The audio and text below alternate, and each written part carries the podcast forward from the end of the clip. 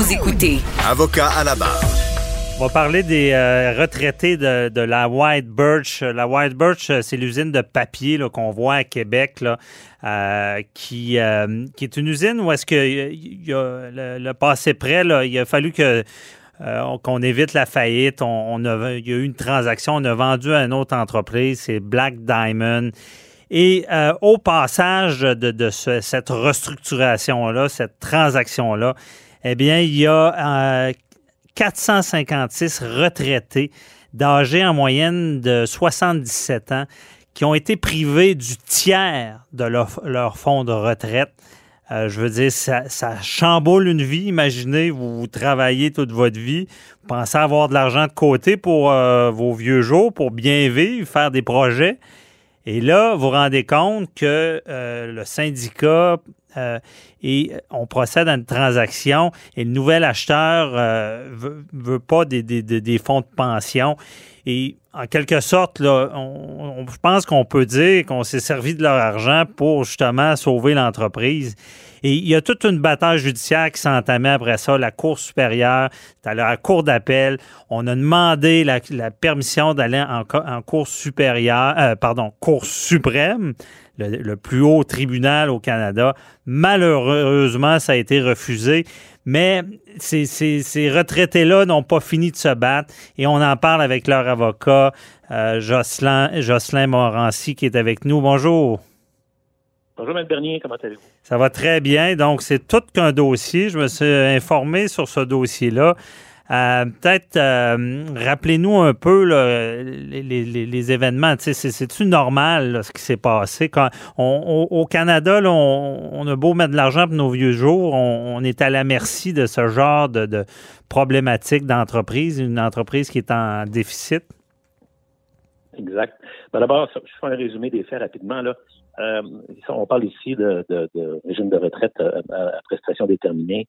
Euh, le travailleur de la White Birch paye dans ses, dans ses, à son salaire une cotisation qui va dans son, dans son régime de retraite. L'employeur fait de même. Quand, mhm. tout va bien, ça va bien. Ouais. C'est un contrat à vie en passant hein, que l'employeur signe, que, que l'employé signe avec l'employeur. C'est un contrat à vie. Dis-moi, je vais tenir de l'argent à toutes mes payes. Toi, t'en mets aussi. Puis ça, ça va gonfler ma, ma retraite. C'est ça. C'est pas, rien, c'est déterminant, ça. Euh, dans, notre histoire. Mais, mais je, vais vous laisser continuer, mais vite comme ça, première chose qu'on se dit, cet argent-là n'est pas intouchable. Je veux dire, on peut aller piger dedans. Euh, c'est pas en fiducie. Euh. parce que c'est pas, évidemment, bon, on parle d'abord d'une entreprise privée, hein, la, White Birch. Une entreprise privée, donc elle n'est pas soumise à des règles. Si, on parle, par exemple, des, régimes de retraite qui sont, sont régis par la régie, justement, de régie des rentes ou par le gouvernement. Bon, alors il y a un peu plus de liberté. Mhm. L'employeur, quand ça va pas bien, ben, il saute quelques mois, puis il n'est pas capable de mettre sa part. C'est ce qu'on appelle un déficit, déficit actuariel qui s'accumule au fil du temps. C'est malheureusement très fréquent. Mhm. Dans les on, le voit plus dans les entreprises, là, dans les méga entreprises où on parle de, nombreux, de, centaines et centaines d'employés. Dans, dans, des entreprises de quelques employés, c'est, c'est pas assez c'est pas assez représentatif, là.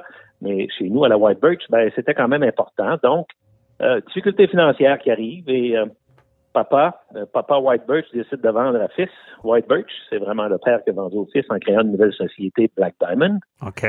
Et on a dit, ben écoute, nous, c'est bien beau, là, on va accepter d'acheter ça avec sa difficulté financière, mais on veut un terme au régime de retraite, on veut effacer le déficit actuariel, puis vous allez faire un nouveau régime de retraite, on va repartir avec ça. Si bien que là, c'est le syndicat qui embarque, parce que les retraités n'ont pas de voix. Hein. Un, retraité, ça ne peut pas voter. Mhm. Ce n'est plus syndiqué. La loi fait que c'est le syndicat national, les, syndicats locaux, chapeautés par le syndicat national, dans notre cas, c'était l'UNIFOR, qui s'occupe des négociations. Alors, quand on a vu ça venir, on, a senti la chose d'un peu et on s'est reformé on s'est formé en regroupement, hein, de 600 mhm. retraités. Et on a cogné à la porte euh, du syndicat et de l'acheteur. On a dit, on veut être là pour négocier. Quand vous, avez, vous allez parler de notre régime de retraite, là, on va être là.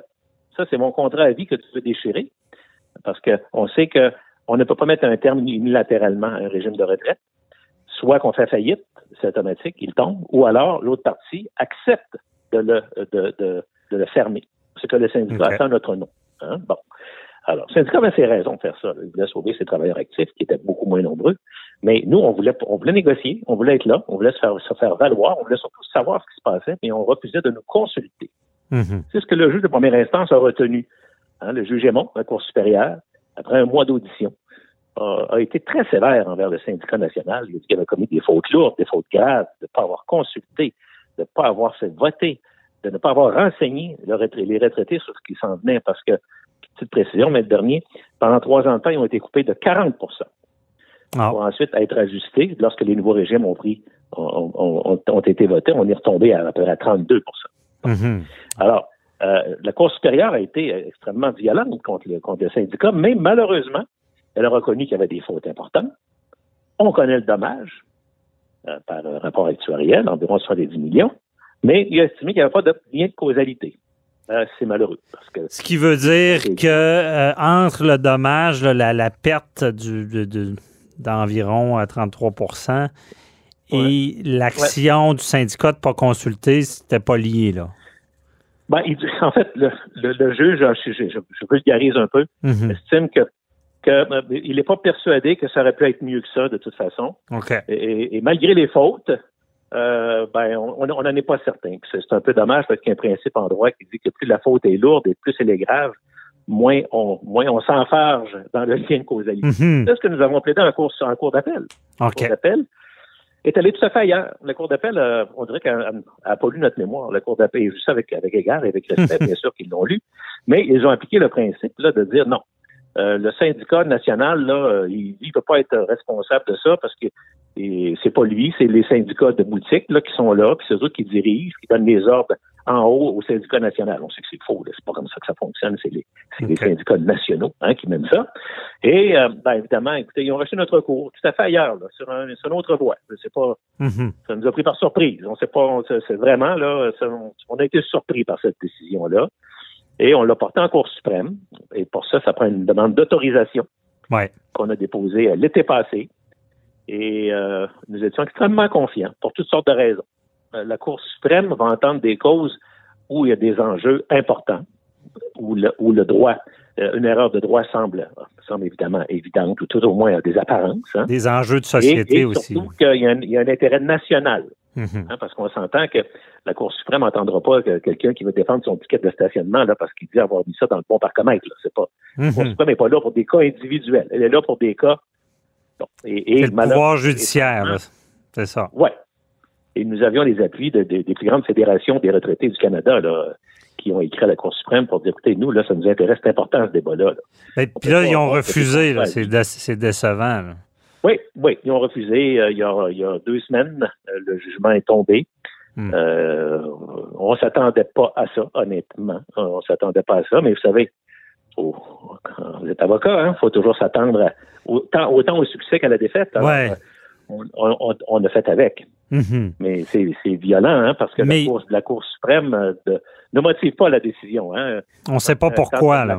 euh, on ne sait pas. Euh, en fait, euh, elle l'a écrit en sept lettres, c'est toujours comme ça. Hein. La demande d'autorisation est rejet.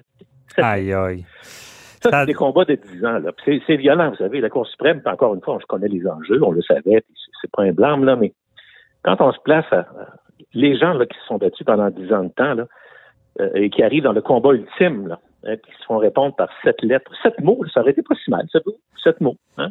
Pas d'intérêt Mhm. public, euh, aucune chance de succès. euh, mais c'est, comme ça. C'est ce qui est difficile à comprendre parce que euh, je- moi, je connais pas ça en profondeur, mais il y a des principes universels qui devraient s'appliquer. Il y a une entreprise qui, bon, qui prévoit un fonds de retraite, il y a de l'argent qui est mis de côté, il y a une portion de, de l'employeur, je, je comprends ça, mais c'est plus son argent. Moi, je comprends mal que cet argent-là puisse même être touché, là. C'est, c'est comme si l'entreprise pigeait dans l'argent qui y appartient pas. Euh, je veux dire, C'est un autre ma- débat, ma- cependant. C'était pas vraiment le- notre enjeu, mais dernier. C'était plus de dire, toi, le syndicat, tu parles en mon nom, là, puis tu vas, tu vas mettre un terme à mon régime de retraite, Ouais. où je vais perdre euh, en moyenne 38, 32, 34 Mais consulte-moi. ben oui. Permets-moi d'être. de- Vous on avait, quand, on avait quand même des arguments. Mais ça, c'est la base. Mais je pense que ça vient toucher. Puis là, je- j'espère qu'il y aura une suite politique parce que le principe, je pense que le syndicat, euh, pour moi, ne devrait pas, selon la loi, pouvoir jouer avec cet argent-là. Ça devrait même pas être un élément de négociation. Tant, la Cour supérieure, dans son ultime conclusion, que la Cour d'appel aussi, hein, mhm. euh, par un vœu pieux, là, évidemment, pour être magnanime aussi, ben, ils disent, écoutez, malheureusement, la législation n'est pas tout à fait en place, elle n'est pas adéquate pour les protéger. Espérons que le législateur va agir. Bon. Ouais. Euh, on, a pu innover un peu, mais on a, appliqué des principes euh, quand même de la commune là sur le devoir de fiduciaire et je pense que les, tribunaux auraient pu s'attacher à, ces obligations-là pour quand même créer un lien de droit. Mhm. Mais, et, j'en conviens, maître dernier, ça prend une législation claire. Il n'y en a pas une. Le NPD, il y a 5, 4, 5 ans, a, présenté un, a voulu présenter un projet de loi pour fédéral pour protéger les, les, les, euh, les retraités comme les miens euh, en, cas de faillite, il deviendrait ce qu'on appelle hypochirographaire, c'est-à-dire après les créanciers garantis, mais avant les ordinaires. Ben oui. ça aurait, été un plus. Là. Déjà, ce serait un euh, avancement. Parce que ce qu'on, il nous reste pas beaucoup de temps, mais ce qui, puis je veux, je veux pas aller trop loin, mais et je ne veux pas faire de mauvais parallèles, mais on se rappelle, on se rappelle l'histoire à l'époque de, de, Lacroix puis euh, Norbeau. Euh, les juges ont déterminé que. Puis, là, ils n'ont pas tout perdu, ils ont perdu une partie. Mais les juges ont dit que, que perdre son fonds de retraite, comme ça, son argent, c'était. Ils associaient ça à des crimes violents. C'est violent pour des gens qui, qui vont prévoir, qui vont s'organiser dans la vie quand ça s'envole comme ça. Puis là, je fais pas de faux parallèles parce que là, on parlait de fraude avec Norbeau. mais quand même, le principe est simple à comprendre.